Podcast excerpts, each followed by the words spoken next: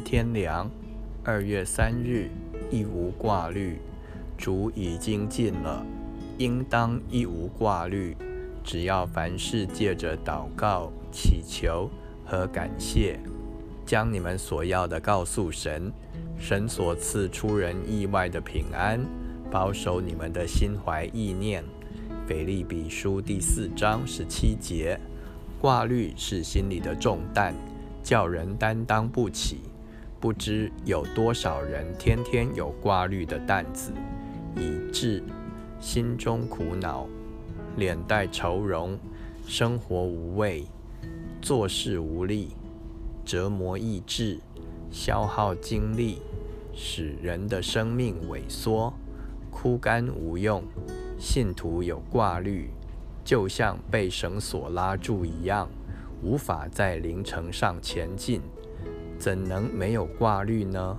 明明有困难摆在那里，危险等在面前，或者有痛苦、试炼、征战、缠压，不得解脱，怎能不挂虑呢？是的，这是人之常情。如果没有更好的出路，是不易摆脱的。然而，神的恩典非常奇妙。我们无论有什么难处，他都能解除，使我们转败为胜。